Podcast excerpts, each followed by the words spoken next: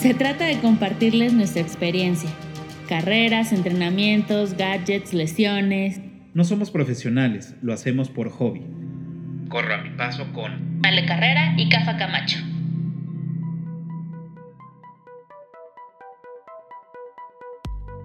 Buenas tardes, buenas noches, buenos días, o depende de la hora en que se estén sobando sus lesiones. Esto es Corro a mi paso el podcast. Yo soy Cafa y estoy con Allen. Y pues este es el capítulo número 11, lesiones más comunes parte 2, y como se los prometimos, lo sacamos una semana después. Muy bien, muchacho. Ahora sí lo hice bien. Seguimos con nuestro invitado especial, el doctor Oscar Jaimes. Eh. Gracias por invitarme a esta nueva sección de lo que callamos los corredores. Esta está Exacto, buena, claro. Lo que callamos los corredores está buenísimo. Sí, sí, sí. Ajá. Y pues bueno, en el, en el capítulo, bueno, en el episodio anterior eh, platicamos sobre lesiones como las más ligeras, que eran las rosaduras, las ampollas, las uñas negras, las sexys uñas negras, eh, periotitis tibial, Periostitis. periostitis tibial, perdón. Y pues bueno, hoy toca hablar de... Fastitis plantar. ¿Qué on- Facitis, facitis. Ay, todos estamos mal. Fascitis plantar. A ver, no sabemos hablar. Tenemos que tener un episodio para que nos enseñen a leer Claro. y a hablar, al parecer. Ok, bueno. ¿Cómo se dice, doctor? Facitis. Ok. Dícese del. otra vez, ¿no? Otra vez, no, no, no. Cuéntanos qué es. Bueno, pues la fascitis plantar es un. Es una lesión muy muy común, no solo en corredores, aunque sí está en su mayor, o sea, en su mayoría, por la situación de la pisada. Aquí sí tiene que ver muchísimo la pisada, la anatomía del pie y este, pues sí, eh, yo creo que es, es el mejor resumen. Es- tiene que ver con la anatomía del pie. O sea, eh, la fascitis eh, es una inflamación de la fascia plantar. O sea, ya saben que aquí a los médicos les encanta ponerle nombres este, redundantes, pero que se oigan así muy importantes también. Pero realmente en el nombre llevan la penitencia, como dicen en mi pueblo. O sea, la, fas- la fascitis plantar es una inflamación de la fascia plantar, que es una eh, capa prácticamente de tendones, eh, los tendones eh, principalmente que soportan el arco y el pie, lo- los pies, y que evidentemente con el choque o el impacto constante eh, del hueso sobre el tejido, que puede ser tendón, articulación, eh, logran una inflamación. Y como los tendones son específicamente em, partes anatómicas que es muy difícil de eh, mantener en reposo total, una vez que hay inflamación, una vez que se crea una fascitis, prácticamente requiere de mucho reposo para poder evolucionar y aquí sí ya podemos hablar incluso de terapias, o sea, de, de- de toma de, te- de terapias, incluso infiltraciones, o sea, meter medicamento directamente donde está la lesión, porque es muy difícil eh, mantener reposo y que pues puedan evolucionar, o sea, puedan curarse, por así decirlo. Sí tienen cura, tienen eh, más bien eh, tratamiento, pero eh, habla de anatomía, de, de también técnica de, de pisado y bueno. ¿Qué es lo que se siente cuando uno tiene? Y pues bueno, eh, es un dolor de tipo como calambre, es eh, prácticamente muy similar a lo que podríamos, no sé si, si se puede hablar eh, del dolor de ciática, casi provienen de, de esas mismas raíces. Este, son dolores de tipo calambre a la más ligera presión. O sea, em, yo creo que no sé, eh, eh, lo, lo voy a poner en un plan muy personal. ¿Alguna vez han utilizado tenis o zapatos que son tan rígidos que en el momento en el que ya los traes un buen rato, sientes ese dolor como en la planta del pie, Sí. de lo difícil que es como estar caminando? Eso es una fascitis, ese es el inicio de una fascitis. Evidentemente no, no está, o sea, tan grave o no es algo tan grave cuando ponemos el ejemplo del zapato, pero sí es un dolor muy similar, o sea, sientes ese como calambre en, en todo, el, el- todo el pie, en toda la planta del pie, y es porque, pues bueno, está ahí el contacto directo este, de los tendones y las articulaciones. Claro. Fíjate, yo voy a, voy a suponer, o sea, todo lo que dices es, es, es lo que según yo pasó, porque obviamente como la mayor parte de, de, de, la, de las personas es buscamos en internet. Y a mí me pasó, supongo que me pasó porque no, no lo sé a ciencia cierta, pero a mí me pasó que tenía un dolor en la parte del arco que me subía por el, por el, este, mm, El talón. por el talón hasta antes de la, de, del- de la pantorrilla. Entonces cuando terminaba de entrenar, cuando me quería estirar, me estiraba y sentía ese jalón completo. Entonces yo busqué en Google. Afortunadamente en ese entonces todavía Google no había desarrollado los cánceres. Entonces me, me mandó a, a esta, a esta, ¿no? A la fascitis plantar. Y, este, y pues en páginas de corredores, todo donde me decían, ah, bueno, pues este, eh, tienes que tener reposo, este, tienes que hacerte con una botella de Coca-Cola fría en el, en el arco y luego poner una toalla en el piso y, y recogerla con los dedos. Entonces, eso yo lo hice. Seguramente fue una lesión muy, muy ligera porque sí, a las dos, tres semanas desapareció. Ojo, no estoy diciendo que esa sea la solución. Yo a lo mejor cometí ese error y ese error me funcionó y ya terminé ese padecimiento porque a lo mejor no fue tan grave. Pero yo sentía eso, entonces no sé si realmente eso fue una fascitis plantar o fue otra cosa. Pues suena a que sí. ¿Ok? Y también es algo importante lo que tú mencionas. Creo que Doctor Google tiene respuestas en, o sea, en- a estas alturas, tiene respuestas a muchísimas lesiones, de, de manera que también podemos acceder ya muy fácil a esta información o a estas soluciones, ¿no? O sea, creo que la gente ya ha eh, llenado la base de datos de preguntas de Google que tal cual em, tú lo pones ya en tus términos, ¿no? Ay, me duele eh, la puntita del... O bueno, no, no, no. me duele el dedo chiquito cuando lo dobla hacia la derecha en un ángulo. ¿Sí me explico? O sea, hay ya respuestas en lenguaje muy, este, muy coloquial. Y, este, bueno, no, las fascitis específicamente son, sí, de, los, de las cosas más comunes, pero no por eso em, se puedan tratar en casa o, o sea algo que tal vez les diga yo, sienten la mayoría o sentimos de la mayoría cuando el zapato, eh, pero como el reposo es muy importante para este tipo de lesiones, prácticamente el reposo total, si no, si vamos a seguir, entre, si ya desarrollamos una fascitis y queremos seguir entrenando, entonces sí es muy importante que se trate la fascitis por un profesional. Claro. Porque si solo la dejamos como a, ah, ok, me apliqué la botellita y el frío, calor, sí, claro, va a funcionar. Pero estamos hablando de que a lo mejor el siguiente fin de semana vas a volverlo a hacer, ¿no? O Claro. vas a volver a entrenar o vas a volver a correr. Entonces, si no la trataste bien, si se desarrolló y no le diste un buen tratamiento o una buena valoración, entonces se puede quedar como crónica. Y las fascitis plantares crónicas son terribles. O sea, el dolor es terrible, no hay analgésico que las controle, eh, o, o bueno, tienen, este, son analgésicos en dosis muy altas que pues pienso, ¿para qué llegar a ese punto en el que evidentemente la lesión se va a quedar ya como crónica, ok, menos tratamientos y lo que quieren es pues, seguir entrenando y seguir perfeccionando y ¿no? Entonces, es de las más comunes, sí ceden rápido, pueden ceder rápido cuando se atienden adecuadamente, pero justamente cuando se atienden adecuadamente, no como chiripazo de ya me puse el calor frío y la siguiente semana me aviento, no. Sí, Ok. es- son de atención. Entonces corrí con suerte porque probablemente fue una lesión muy ligera o apenas estaba empezando.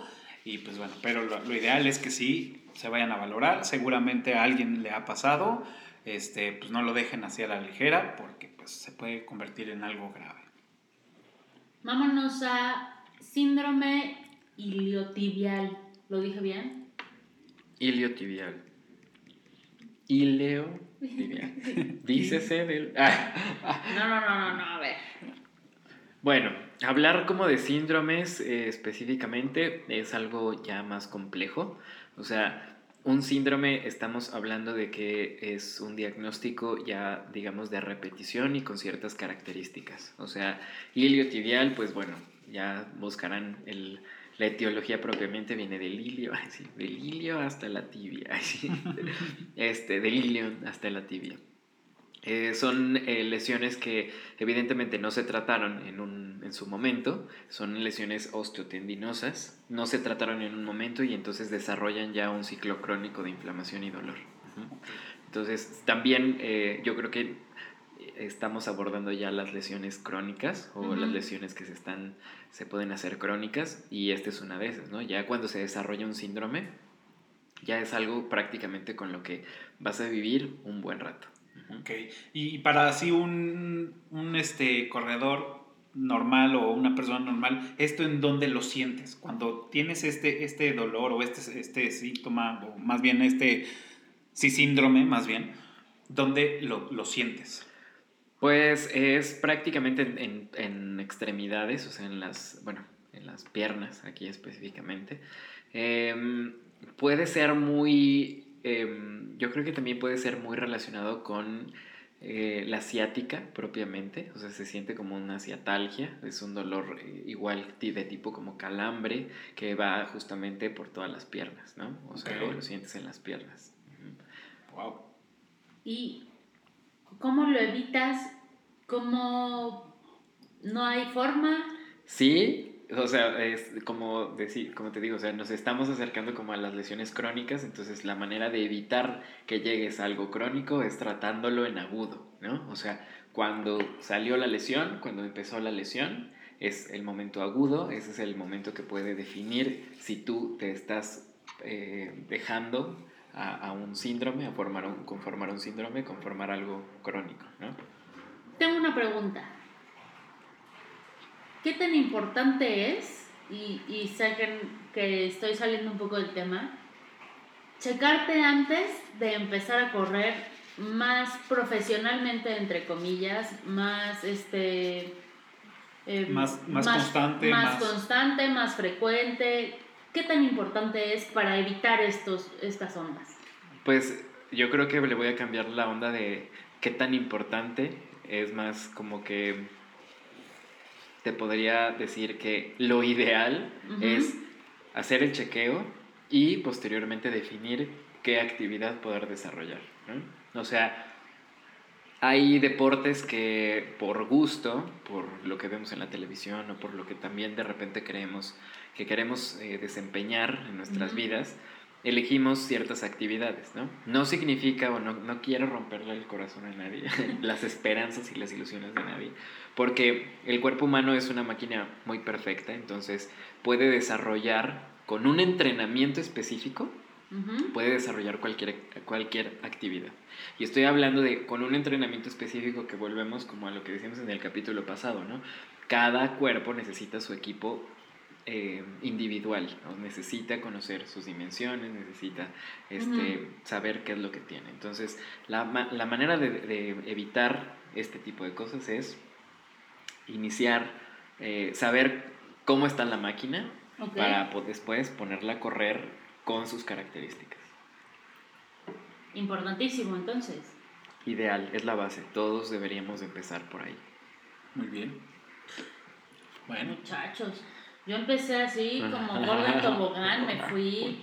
Yo, yo, yo, fue así yo creo que todos, o, la mayoría empieza así, ¿no? Todos los, los corredores dicen, ah, sí, a huevo, quiero correr Ah, está bien padre. a correr. Y ya, va, ¿no? Y, y, vas agarrando como la experiencia de los demás y dices, ah, bueno, están padres sus tenis, me los compro, pero a lo mejor no son los tenis que tú necesitas, o la ropa que tú necesitas, o, o el kilometraje o el entrenamiento que tú necesitas. Y también está padre la cuestión de entender que todo lo que haces, o sea, si te dedicas a la pintura, si te dedicas a lo que sea, o sea, todo lleva en algún punto un cierto, una, una, cierta especie como de profesionalización, no sé cómo decirlo bien. Eh, es decir, el deporte es un compromiso y es un compromiso con quien lo decide y también eh, de llevarlo en una buena práctica, como todo, ¿no? O sea, hacer las cosas y hacerlas bien. Entonces, si quieres iniciar eh, o te gusta esta onda de correr y solo lo vas a hacer un fin de semana, ah, bueno, ok, dale y pues ya sabes a lo que te... O sea, aquí estamos hablando de cómo te puedes lesionar, ¿no? Pero si realmente te apasiona esta cuestión de la o sea, de correr, pues bueno, entonces mejor entérate que para que no te, o sea, para que puedas seguir, mejor chécate antes y entonces vas a llegar a tus metas, o sea, a, to- a todas Claro. tus metas, lo más sano posible y te va a permitir también aprender de- del deporte y aprender de tu cuerpo. Claro. Pues Eso sí, bueno. no hay más. No hay más. ¿Y la siguiente cuál es? Ay, ya, ya tengo miedo de decir porque estos términos médicos a mí me causan una cosa Viene terrible. de ahí, viene de ahí. Tendinopatías de la rodilla y el tendón de Aquiles. Ay, Dios mío. Tendinopatías. Ah, Tendinopatías. Ok. ok. Venga, venga de ahí. Tendinopatías, tendones, tal cual. O sea, los tendones le dan movilidad y estabilidad a las articulaciones, ¿no? Ok. Entonces los tendones son como las ligas que van moviendo así el- las, todas las articulaciones del cuerpo. Entonces, tendinopatías son súper comunes porque vienen desde los pies, o sea, tal cual, desde el agarre, de lo que hablábamos, de cómo se desplaza el pie también cuando hace presión sobre el piso. Este, hay, una, hay un movimiento que evidentemente altera los, los tendones o cómo, cómo tienen ellos mismos su rigidez, por así decirlo. Entonces, bueno, puede haber inflamación. Tendinopatías hay muchísimas, es decir, do- digamos que podemos resumirlo así.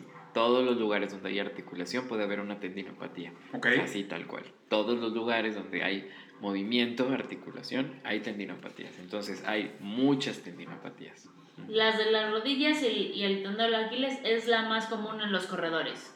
Sí, el tendón de Aquiles, eh, en este caso, al momento en el que damos la pisada, prácticamente este, pasa atrasito del talón, o sea, es justamente como el hilito que mueve el pie hacia arriba y hacia abajo. Y este, pues en el momento en el que está el corredor, prácticamente en el paso, que en la técnica del paso o la pisada, pues el impacto es directamente al, al tendón, ¿no? Entonces la más, de las más comunes es sí, tendinitis, tendón de Aquiles. Y eh, en la rodilla, pues estamos hablando de los ligamentos cruzados propiamente, que son los que justamente articulan la rodilla y también le dan una estabilidad, ¿no? Que, o sea, el hecho de que sean dos huesos unidos, dos huesos largos unidos, cuando hay impacto, si no estuviera eh, esa rodilla estable, pues se desplazaría entre, el Ok. hue- entre las bases de los dos huesos, ¿no? En el choque, que es la rodilla. Ok. Entonces, el hecho de que se desplace, pues haría un paso todo inestable y evidentemente no se- ni siquiera podríamos correr para empezar. Entonces, puntos fuertes de estas lesiones son, sí, rodillas, tendo- son tendones cruzados, importantísimo atenderlo, importantísimo atenderlo.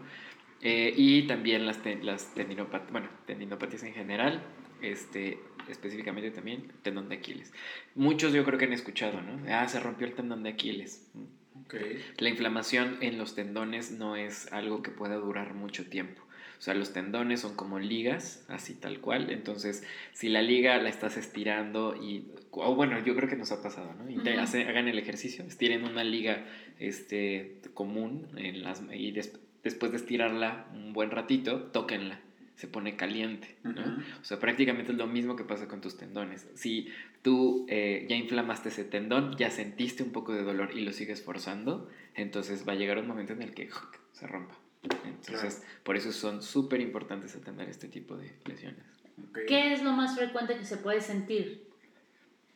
El- los tendones, así tal cual, son ligas, entonces vas a sentir el hilo, así, el hilo en donde está el tendón, es muy ubicado, caliente. O sea, sienten ardor, un, ardor hirviendo, o sea, sí me, sí me explico. Este, justamente en, en línea, en una línea que casi pudieran trazar. De hecho, la mayor parte de los pacientes que llegan a, al- a los hospitales con lesiones como el tendón de Aquiles que se rompió, se fracturó el tendón de Aquiles, casi ellos pueden sentir eh, dónde están los extremos, ¿no? O por dónde corrieron los extremos en el momento en el que se rompió. Y es un, es un trayecto ardoroso, doloroso, caliente. Claro. Pues digo, yo, yo, yo platico, digo, no, esto, esto no fue. Ah, perdón, pausa. Y como es un tendón, en el momento en el que se lesiona o se llega a romper, la articulación pierde articulación. Ok. ¿Me explico? O sea, cuando el tendón de Aquiles se rompe, los pacientes ya no pueden mover el pie. O sea, no pueden mover el pie. claro, porque no tienen esa... Ay, Sí, la liga se rompió. ¿no? Ok. Uy. Digo, yo tuve una lesión en los ligamentos cruzados, no por correr, sino fue en, una, en un evento, este, En una peda, en una peda. en un rave en el Ajusco, este, tuve una lesión y ahí, bueno, al, o sea, llegué en la noche, ya traía la, la rodilla de, de tamaño de, de pata de elefante, al día siguiente fui al doctor, me dijeron, tuviste una lesión en los ligamentos cruzados, no tuviste fractura y tuve una férula, lo tuve movilizado el pie durante dos semanas. Y bueno, ya después de eso tuve mi primera carrera, que fue un Spartan y todo, y pues obviamente estaba resentido. Y ya después, eh, con el tiempo, empecé a usar rotulianas para tener más, más este, control en la, en la rodilla o más estabilidad. Y ya ahorita con el paso del tiempo, pues sí, sí me ha funcionado. Ya no he sentido ningún dolor ni nada, pero sí fue una lesión que me duró mucho tiempo. Pues sí. ¿Qué es, pues sí. Pues sí. ¿Qué es lo que puede pasar Sí. si no te la atiendes? Uy, qué buena pregunta. O sea, esto es de, de muchísima información. Pues prácticamente te puedes quedar sin articulación. O sea, literal, o sea, voy a hacer eh, mucho énfasis en la parte de son como ligas. O sea, las fracturas del tendón de Aquiles, literal, eh, o de cualquier otro tendón, por traumatismos, por accidentes, o sea, se vuelven a veces tan delicadas que el trayecto del tendón se pierde y digamos se pierde el tendón en el tejido y ya no puedes conectarlo. Entonces, literal, no hay forma en la que pueda yo decirte, ay, no, pues a lo mejor te va a quedar un dolor. No, aquí es pérdida de la función. O sea, eh, si estamos hablando de que el tendón de Aquiles, por ejemplo, entre sus funciones es mover el pie hacia adelante, hacia atrás, o sea, tener un ro- perder el, el tendón de Aquiles es prácticamente dejar de tener control sobre ese movimiento, ¿no? O sea, ya no podrías ni subir el pie ni bajar el pie. Entonces, literal es importantísimo, importantísimo atenderlas. Nos estamos a- así acercando al, a la parte oscura. A la parte sí, oscura de estas lesiones, Dark, ¿de quién dark, side de, de las lesiones. Sí, no, no, no. ¿Qué sigue? Fracturas expuestas. No, Sí. no. No, no. El- el- los esguinces en los tobillos. No, no, no que está tan. sigue así de qué es traumatismos cráneoencefálicos. No, no, no, no vamos tan lejos. Pero sí tenemos eh, esguinces en los tobillos. ¿Qué es? Oh, bueno, pues los esguinces son. eh, mm, yo creo que esta pudo haber ido arriba de las lesiones o sea, ligamentosas porque digamos que es como. Veámoslo en cámara lenta. Primero hay un esguince que puede ser. eh, ¿cómo, ¿Cómo explicarlo? Aquí, aquí yo creo que vamos a utilizar el, el ejemplo de un amortiguador, ¿no? O sea, las articulaciones ti- son amortiguadores. Entonces, cuando tú das la pisada, eh, hablando específicamente de los pies, das la pisada, pues el impacto del peso y los huesos es en esos puntos, ¿no? O Ujú. sea, pe- pega en, en- Punto en esas- en los puntos de apoyo.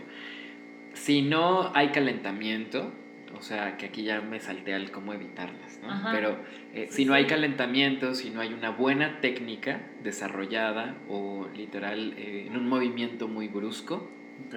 este, la, digamos que no se rompen aquí los, los ligamentos o, o las guías de, de- de los huesos, pero salen de su lugar y vuelven a su lugar.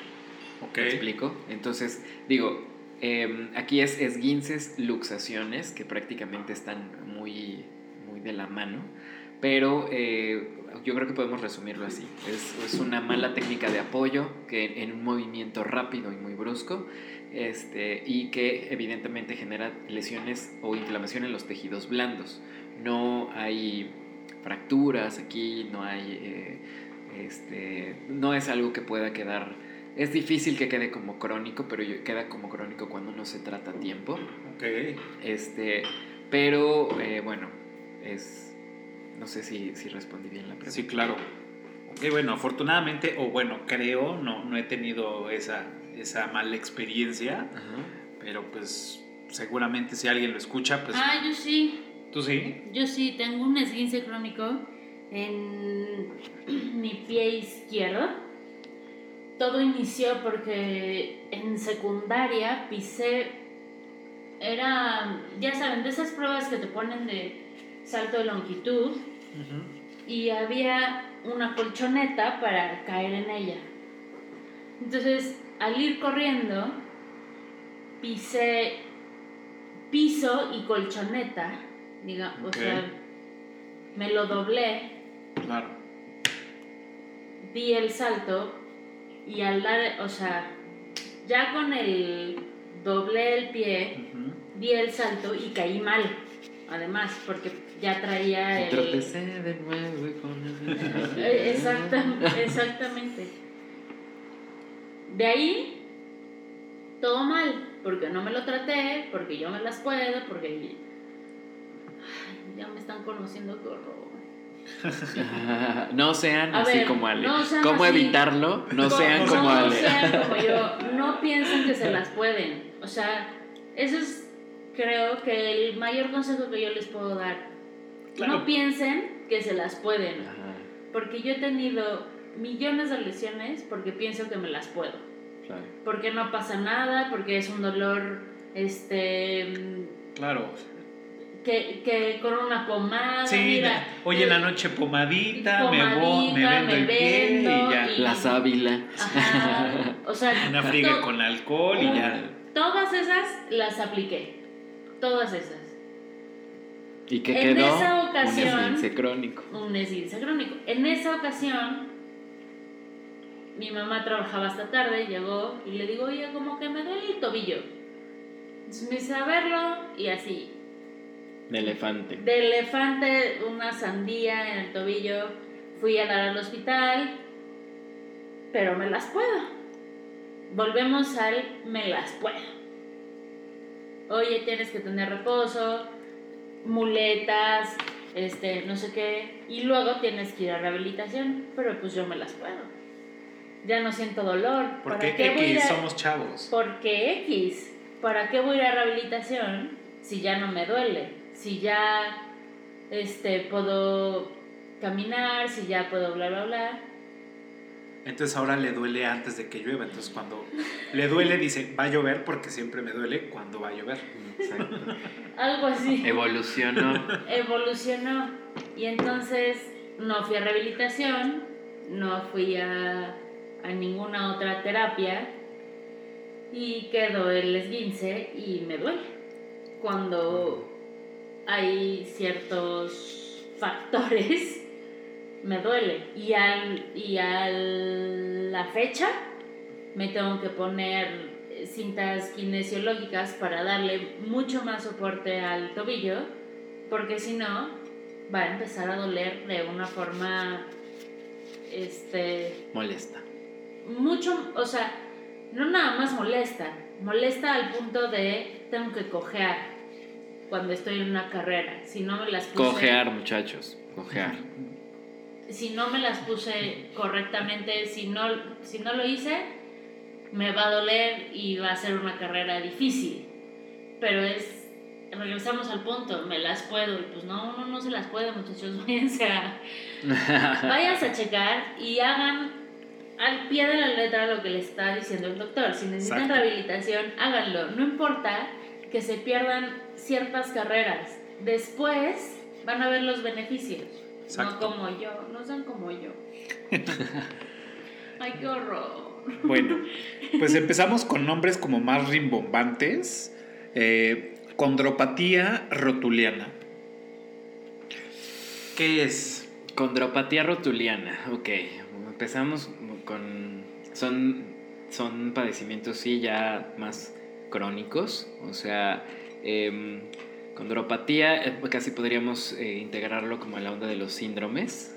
O sea, porque realmente son eh, situaciones en las que los eh, cojinetes o los amortiguadores de la rodilla prácticamente han tenido una lesión que pudo haber sido incluso una fractura de esos cojinetes, meniscos, este, em, específicamente cartílagos. Condro- condros- condropatías viene de condroicitos, que son lo- los componentes, las células de los, de los em, de las articulaciones y em, Pues aquí es igual por impacto, esos amortiguadores ya se inflamaron, alguno tal vez pudo haber liberado líquido y el líquido libre también genera irritación. Entonces, si no hay reposo aquí, eh, que también ya me volví a comer la pregunta de cómo se evitan, es eh, después tal vez de una carrera muy, muy larga, muy fuerte o de alto impacto en el terreno donde se haya desarrollado la carrera, eh, esos cojinetes quedan quedan este, inflamados y bueno, aquí rotuliano, pues otra vez en el nombre lleva el pecado, es de la rótula y prácticamente es por la flexión y el impacto. Ok, digamos, yo hace unas semanas, o bueno, ya, ya tiene más tiempo, como un mes, tuve un tema en la rodilla que se me regó el líquido. ¿Es algo así de, por lo que me trataste o es diferente? Lo que pasa es que, bueno, uno tiene que pagar renta y ya sabes, esto de el líquido en tus rodillas en ese momento era importante. Desmiento aquí ante el público.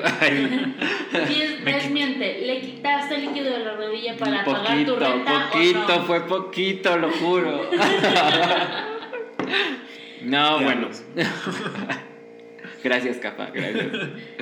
No, pues, eh, sí, sí forma parte, o sea, es decir, si no hubiéramos extraído el líquido de tus rodillas, no, es cierto, si no hubiéramos, em, bueno, en, en, tu caso hicimos una infiltración en la rodilla porque ya había una inflamación constante, es decir, Cafa de repente llega al consultorio así de Oscar, me duele la rodilla, me duele la rodilla, a ver, tómate esto, me duele la rodilla, me sigue doliendo, ya no me deja dormir, o sea, en, un, en unos días, o sea, de dos, tres días que ese dolor de rodilla se volvió algo insoportable estábamos, en, estábamos, estamos en un plan todavía de entrenamiento y cuidados y eh, pues para poder continuar teníamos que tratarlo.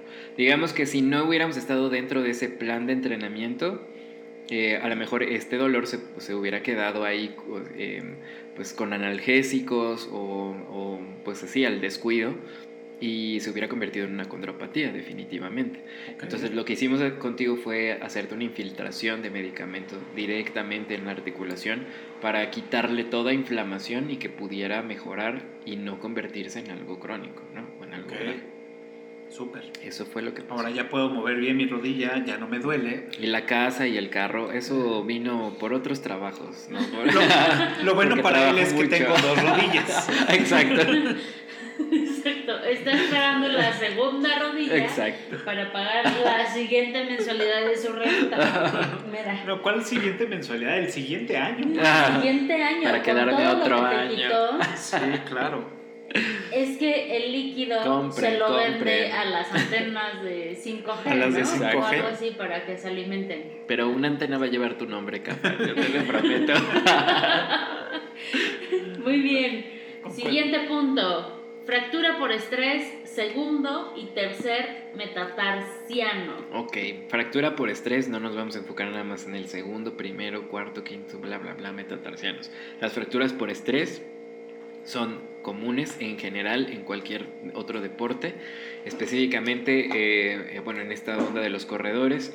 Eh, las fracturas por estrés habla de, pues, por Imaginemos, eh, o sea, el cuerpo tal cual es como un edificio, la arquitectura del cuerpo humano es, es como, es decir, es el fundamento de, de, los edificios, de arquitectura tal cual. Entonces, en el momento en el que no hay una buena técnica de, de pisada, cuando se forza a, en el momento de correr, pues esa arquitectura está bailoteando y todos los huesos van, eh, tienen una cierta elasticidad, aunque parezca que no, pero los huesos tienen una cierta elasticidad que con nuestro peso ojo aquí con el sobrepeso también, este, hay un tambaleo, no sé cómo definirlo, hay como un tambaleo en, todos los huesos y eh, cuando este tambaleo es constante o por un tiempo prolongado, pues puede llegar a fracturar propiamente el hueso. Eso es una fractura por estrés. O sea, em, imaginemos que, eh, o sea, el, el, dedo, un dedo de de la mano está golpeteando constantemente la mesa. Después de media hora, si seguimos aplicando la misma fuerza, el hueso puede romperse, aunque tal vez no sea un impacto fuerte, pero sí eh, el hecho de estar eh, haciendo vibrar esa, em, ese hueso o esos huesos pueden romperse tal cual. Tengo una pregunta aquí, creo que es importante para mí. ¿Qué tanto sobrepeso? O sea, digamos, yo debería de estar, entre comillas, en los, este, 60 kilos. O, digamos, pero en realidad eh, debería de estar en los 60, pero estoy en los 80. ¿Qué? Bueno, o- el plan eh, del que abordamos y que hemos platicado es medicina funcional, ¿no? Entonces, eh, no hay un peso ideal. Digamos que eh, no, puede- no podría decir de todos los corredores tienen que pesar 60 kilos, ¿no? Sí, no. O sea, el peso es, es un tema muy delicado y es un tema muy personal. Y es súper tabú. Y es súper tabú, Es súper tabú porque Ya lo- no me vayas a decir que subí de peso, que me veo más Exacto, repuestita, exacto. o que. eh, O sobre dile- todo las mujeres, ¿no? No, dile a mi abuelita, o sea, mi abuelita era de te veo muy flaco y te aventaba el sope ahí de medicamentos, de alimentos y hasta que no te viera redondo es que estaba sano, ¿no? O sea, es, es un tema tabú, lo dices muy bien, creo que es un tema tabú y que también eh, entra en, en una charla también, ¿eh? O sea, hablar específicamente de cómo aceptar tus dimensiones, porque... No, sí, no todos somos no iguales. todos no somos deberían- iguales, o sea, exacto. Y no todos deberíamos pesar lo mismo. Lo Entonces, mismo, ajá. el tema del sobrepeso es un tema que se tiene que hablar con un profesional directamente, justamente para entender cuál es tu peso ideal, ¿no? No, no cómo te gusta verte, porque ese es otro Sí. tema también, ¿no? O sea, yo, pues yo Sí, quiero el cuerpo sí. de Isa González, ¿no? De No, Chris pues Evans. yo, yo, yo quisiera tener el cuerpo para modelar en Victoria's Exacto. Secret. Pues a mí me encantaría. Exacto, pero no, amiga, date cuenta. Exacto, ahí viene. ni tú, ni tú, ni tú eres modelo de Victoria's Secret, ni yo soy eh, Chris Evans. o sea, entonces sí tenemos que. Si que- fueras Chris Evans, ya, ya le No, hubiera sí. dicho a Cafa. no hubiera estudiado permiso. medicina para empezar. Así, Yo ya le hubiera dicho a Cafa. Mira, me caes bien- muy bien, pero tengo un amigo como Chris Evans. Exacto, prefiero, no Ya sé, ves. mira, voy a intentar, Mira, voy a ver si funciona. voy a ver si Evans. funciona. Sí, sí. Sí, Pero esta onda del sobrepeso, en las fracturas por estrés, ¿qué tanto sobrepeso o... di- o- n- n- Mira, no, ni- no sé ni ni, la- siquiera cómo preguntarlo, Exacto, pero es y no necesita ¿a qué mucho. cantidad exacto. me tengo que preocupar para tener una fractura por estrés? Pues en realidad ah, podemos hablar de que puede haber fracturas por estrés sin sobrepeso y evidentemente es más probable que las tengas con sobrepeso. Ok. ¿no? Ok. Entonces, sin sobrepeso o estando en tu peso ideal, si estamos forzando la arquitectura del cuerpo, o sea, como les decía, a lo mejor un entrenamiento que ya se está pasando de la raya o que se está haciendo de una mala técnica, este, aún teniendo las medidas, las tallas ideales, puedes tener así. Claro, porque luego pasa que dice un corredor que apenas está iniciando en esto, dice, ah, bueno, me le pego a mi cuate que Ándale. gana carreras y quiero entrenar al mismo ritmo que él y, y la misma eh, exigencia de entrenamiento que él lleva, pero pues yo no estoy, mi cuerpo no está acostumbrado a recibir ese, esos impactos o esa ca- cantidad Exacto. de ejercicio. Sí, o muchos, muchos que, que empiezan por el gimnasio, ¿no? O sea, le tiran al gimnasio y ya están súper marcados y este tono muscular y todas las medidas perfectas de, de campeonato, así, pero los pones a correr y en su primer carrera, o sea, todo, todo lo que no ha sucedido con el gordito que está corriendo, ¿no? O con el flaquito que ya lleva años, o sea, le pasa al que pareciera ya Que está súper entrenado, ajá. Entonces sí es algo que, que puede suceder em, por mala técnica, son como muchos factores. Ok. Ok. Oigan, se nos está yendo el tiempo porque esto está súper bueno. Cada vez platicamos más, Sí. nos informamos más de lo que puede pasar con nosotros si no nos atendemos y si no hacemos, por supuesto, el primero checarnos. Primero checarnos. Sigamos con... Eh, síndrome de. Ah, no, perdón, pie cóncavo. Perdón, pie cabo y pie plano. Sí, vamos a hablar sobre pie cabo, ya que se nos está terminando el tiempo. Pero saben que yo propongo algo. O sea, esto todavía va para largo. Evidentemente, lesiones y probabilidades de lesionarnos hay millones. O sea, corriendo y no nada más por correr te van a dar ciertas lesiones. O sea, te puede dar de todo. ¿No? Entonces, hablar a lo mejor ya de todas estas, pues de repente puede cansar a la banda. Pero, ¿qué les parece? Bueno, hablamos de pie plano y pie cabo, pero que también la gente, pues, nos mande qué les ha pasado, ¿no? Igual y hasta podemos sacar una nueva estadística, hacer nuevos estudios y ¡pum! al estrellato. Ahí sí.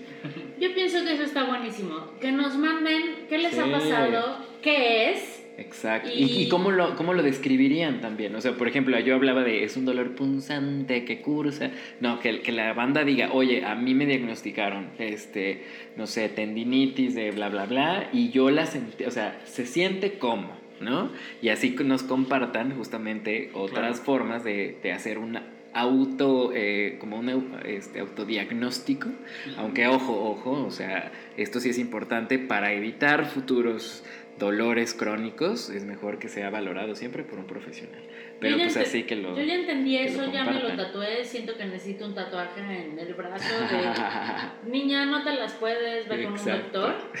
Sí. Y sigue sus los doctores son tus amigos Los doctores son tus amigos y no nada más te quieren sacar dinero. exacto Pero pienso que da para un capítulo 3, ¿eh, manos? Sí, sí. Pienso que da para un capítulo 3.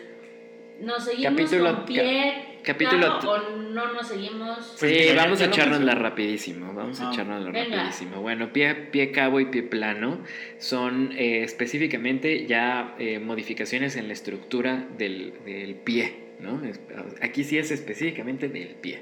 Eh, pie plano es eh, eh, como una mm, eh, hiperlaxitud de este, todos los, los soportes que, que generan el arco plantar, específicamente en, el- en toda la anatomía del pie, y que hacen que los huesos de este, la parte del dorso del, del pie bajen.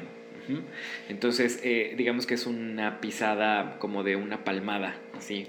¿no? O sea, el arco eh, tiene una... eh, como que le da, al cuerpo le da mayor estabilidad tener el arco plantar, es, es prácticamente un eje de estabilidad que un pie plano, aunque parezca lo contrario, ¿no? O sea, el pie plano eh, impacta completo los huesos prácticamente sobre la Sí, superficie. yo, yo piso, yo lo veo cuando voy a la playa y piso en la arena y piso como pato. Dale. Yo tengo el pie plano y, ya le camina y así el, el, el, el arco bien Lleva una definido silueta. y los deditos. No, yo como Porque, pie de obvio, pato. Entonces, aquí estamos hablando de una hiperlaxitud. El pie plano tiene implicaciones no nada más en los pies, o sea, un, un cafita, déjame decirte, inbox, cafita, inbox.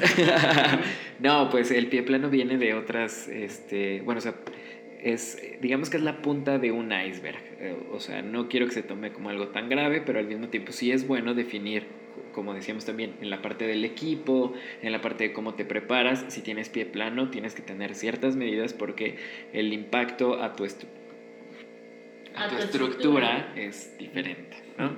Entonces, este, bueno, pie plano es eh, la pisada completa y el pie cabo es, así como el pie plano es hiperlaxitud, el pie cabo es como una, em, como una rigidez. Digamos que hay una fuerza muy, está muy reforzado las estructuras que dan eh, forma al arco y entonces es un arco muy, muy denotado.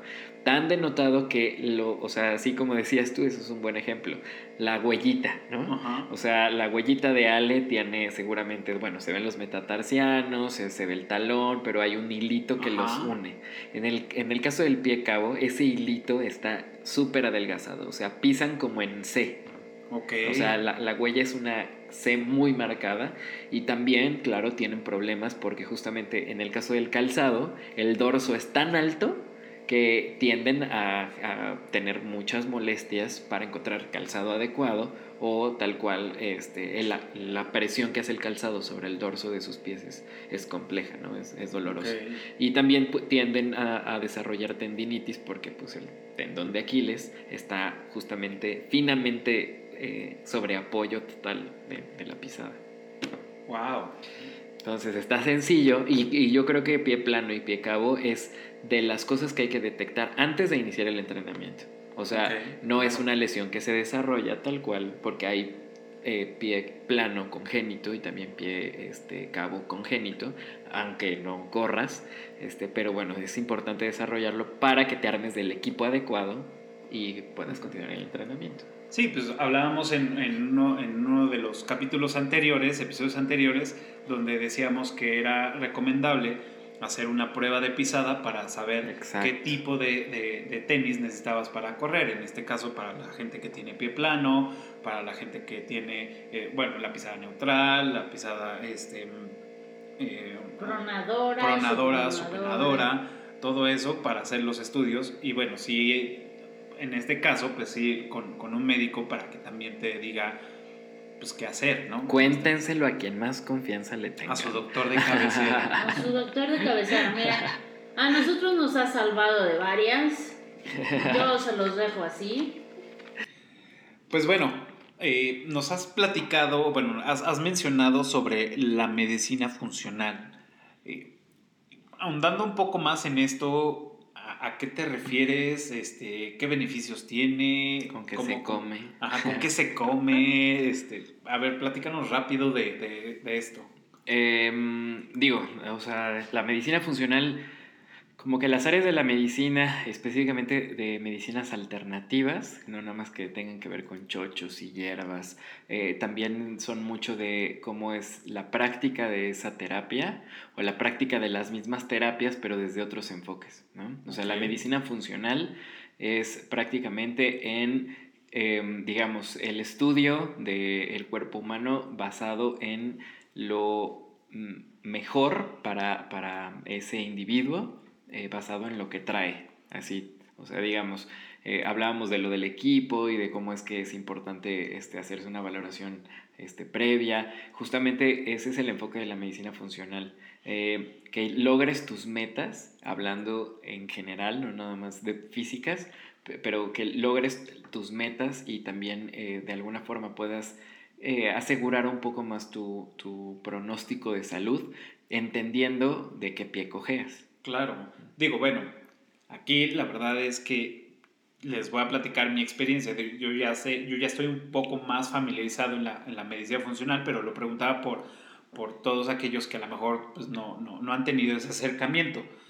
En mi caso, digo, a mí Oscar me está, me- el doctor Oscar me está tratando. Oscarite.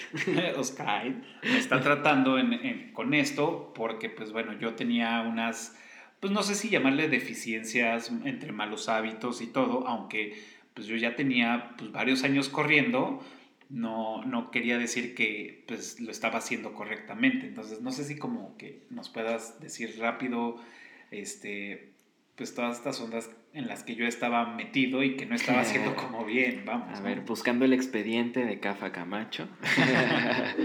ok, bueno, pues el, el enfoque de, de medicina funcional justamente, volvemos a lo mismo, es como hacer un plan individual de salud, no nada más físicamente o para entrenamiento, sino de salud en general, en la que pues se acercan los pacientes, te platican como que qué es lo que traen y realmente se hace un análisis completo y cómo es que sus hábitos, o sea, sin tener tal vez que modificar muchos o la mayoría, eh, están impactando en su vida, ¿no? O sea, en su vida día a día. Eh, Cafa llegó con toda la experiencia del mundo como runner, igual que Ale, y este, pues em, dentro de sus metas, digamos que le entraban a los maratones y este, pues son, además son de las personas que más admiro porque tienen una disciplina increíble.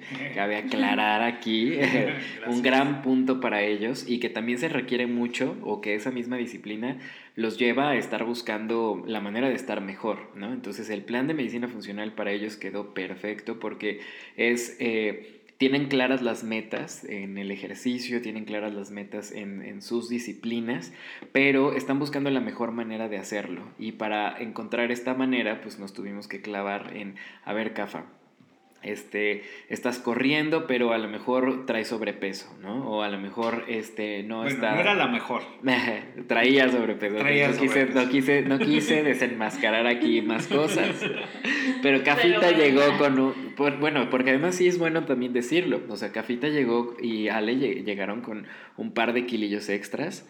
Y este, cuando los metimos al plan de medicina funcional, más allá de, de buscarlo como porque querían tener cuerpo de revista, era porque para poder seguir desempeñando, si ellos querían, digamos que esta es la, condicionante, ¿no?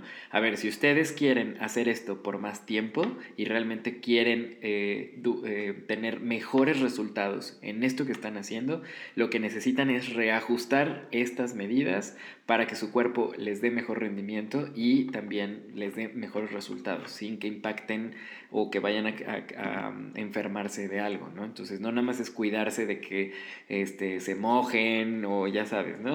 Sino es más bien, a ver, Cafa, tú estás propenso por estos factores a hipertensión, no te, no te recomiendo que sigas por aquí, a ti hay que tratarte de acá, ¿no? Ale, ok, tú traes esto, entonces aquí Yo hay no que traía ajustarte nada, acá. yo era súper bien. Gracias. Tú traes una cinturita de avispa, a ti te hace falta comer un poquito más. Sí, Así, ajá. tal cual.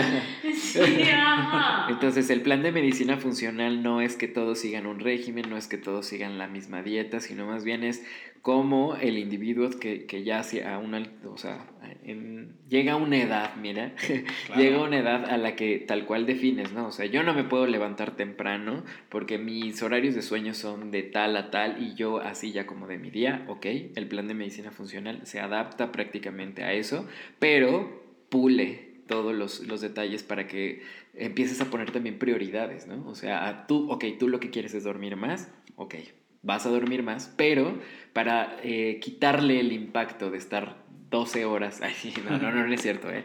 Pero bueno, un ejemplo, 12 horas en la cama, tienes que darle a tu cuerpo esto para que puedas eh, Compensar estar- compensarlo. Eso, eso es la medicina funcional. Claro, digo, ustedes no lo saben, pero yo, yo llegué con, con, con una presión muy alta, no diagnosticado como hipertensión, pero sí traía la, la presión muy alta. Entonces, eh, eh, aquí mi, mi, mi, mi ángel de la guarda Ah, me, me ayudó a entender, me ayudó a, a, a- a entender cómo, cómo debía de, de empezar a, a trabajar todo esto para que, una, si yo quisiera seguir corriendo, pues tenía que pues, tener los niveles más sanos, ¿no? Entonces, seguimos trabajando, pero tenemos ahora- las imágenes. Ahorita ya tengo una presión de quinceañera, lo cual pues también se lo agradezco. Este, he bajado eh, esos, esos kilos de más, digo, todavía faltan más porque pues hay que, hay que seguir trabajando, pero esto me ha ayudado a que yo pueda tener como un mejor desempeño en los ejercicios que hago. Digo, no salgo a correr, pero en, en- los ejercicios que hago de cardio, este, hago un poco de yoga y todo esto, la verdad es que me siento mucho mejor.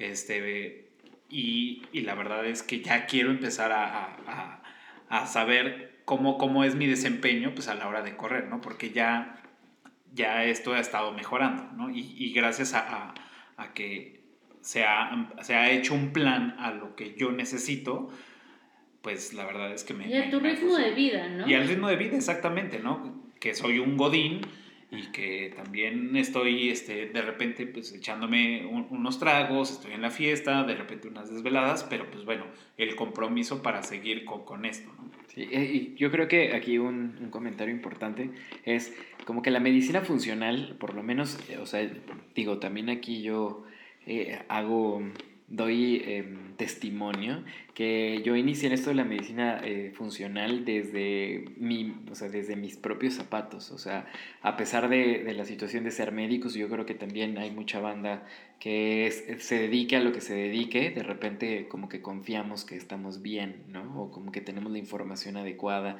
porque no sentimos dolor, porque... Entonces, en ese punto creemos que estamos bien, pero a mí la medicina funcional, si algo me dejó, es que te sientes bien, pero a veces vale la pena como pedir ayuda o, o buscar justamente ayuda profesional para entender que puedes estar mejor. Y no, no entiendes que puedes estar mejor hasta que ya te metiste Claro. en el plan y entonces dices, ay, güey, yo, yo sentía que dormía bien y que estaba haciendo las cosas, pero ahorita que me cambiaron esto, me siento mucho mejor. Y eso está padre porque además también sabes que esos cambios sí llevan ya de alguna manera una garantía, entre comillas, porque aquí no hay garantías en general, pero sí llevan una garantía de que vas a poder estar eh, mejor más tiempo, ¿no? Totalmente. Yo les contaba hace unos capítulos que yo estaba mal y que yo estaba en un régimen y que yo estaba en un plan para estar mejor, porque había estado mal. Me metí a esto de lleno y, y se los conté en su momento. El estoy en un régimen para estar mejor, mejor de salud, mejor de todo. Yo les puedo decir ahorita que estoy mucho mejor, que ya estoy, cruzo los dedos, estoy casi de salida, pero se los digo, si se meten a un plan funcional, si, si ustedes quieren este, contactar a Oscar para mejorar en lo que ustedes deseen. No es nada más el, lo que les diga o, lo que les pueda recomendar este, el doctor. Ustedes tienen que poner de su parte. Exacto. No nada más es la parte del doctor. Ustedes tienen que ser disciplinados y ustedes tienen que ser muy estrictos con ustedes mismos para seguir eh, las indicaciones el tratamiento, la alimentación o la rutina que les ponga, no nada más es este, lo que él les pueda decir. El trabajo mayor va a ser de su parte. Si no, no va a funcionar. Totalmente. Es trabajo en equipo, es trabajo en equipo. O sea, uno pone las instrucciones y el que las sigue pone la otra parte y que finalmente yo creo que eh, un médico que te ve por años, o sea, por años y literal más de dos veces al mes, como que no está cumpliendo realmente su función. O sea, aquí la cuestión de la medicina funcional es encaminarte, así mira, fue lindo mientras duró, pero en algún momento eh, entregarte la responsabilidad de tu salud, que es algo que cargamos todos los días, pero como que la medicina funcional te pone en el punto de, a ver, ya sabes de qué pie cojeas, ya sabes también en qué puede ser muy bueno, ya sabes también en qué tu cuerpo te va a responder al 100, tú decides cómo usar estas cartas. Esa es, ese es como la conclusión de este plan y prácticamente ve por tu camino, llega tan lejos como quieras, ya sabes cómo funciona la máquina. Perfecto. Una vez más, recuérdanos cómo te pueden contactar. Ah, pues bueno, me entiende. Ay, sí, no. no, ¿cómo te pueden contactar como doctor? Ah, ok, ok, sí, sí.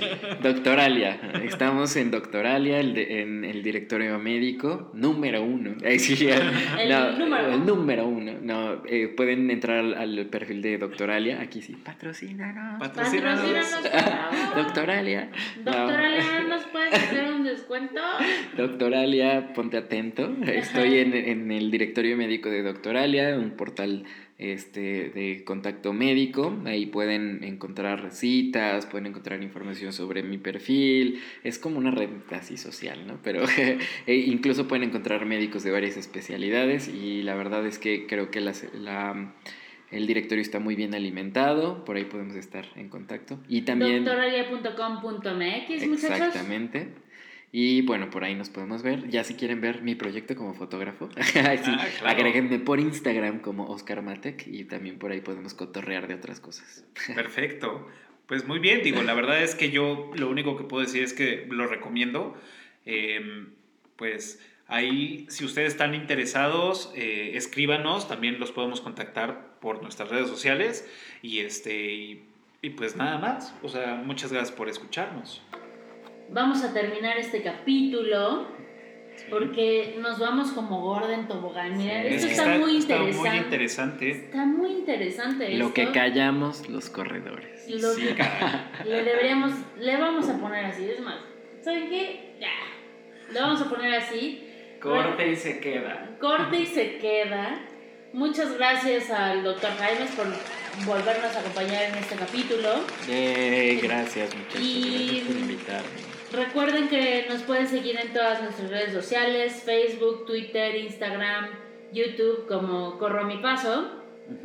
Y también nos pueden escuchar en su plataforma de podcast favorita, eh, ya sea Spotify, Apple Podcasts, Anchor, Google, eh, iBox y también ya pueden ver estos capítulos en YouTube con imágenes donde podemos ver como más enriquecedor todos estos temas. Sí, y también, pues, eh, o sea, yo creo que estaría chido. Manden sus preguntas, este, mándenos sus, sus casos y cuéntanos así cómo le han pasado.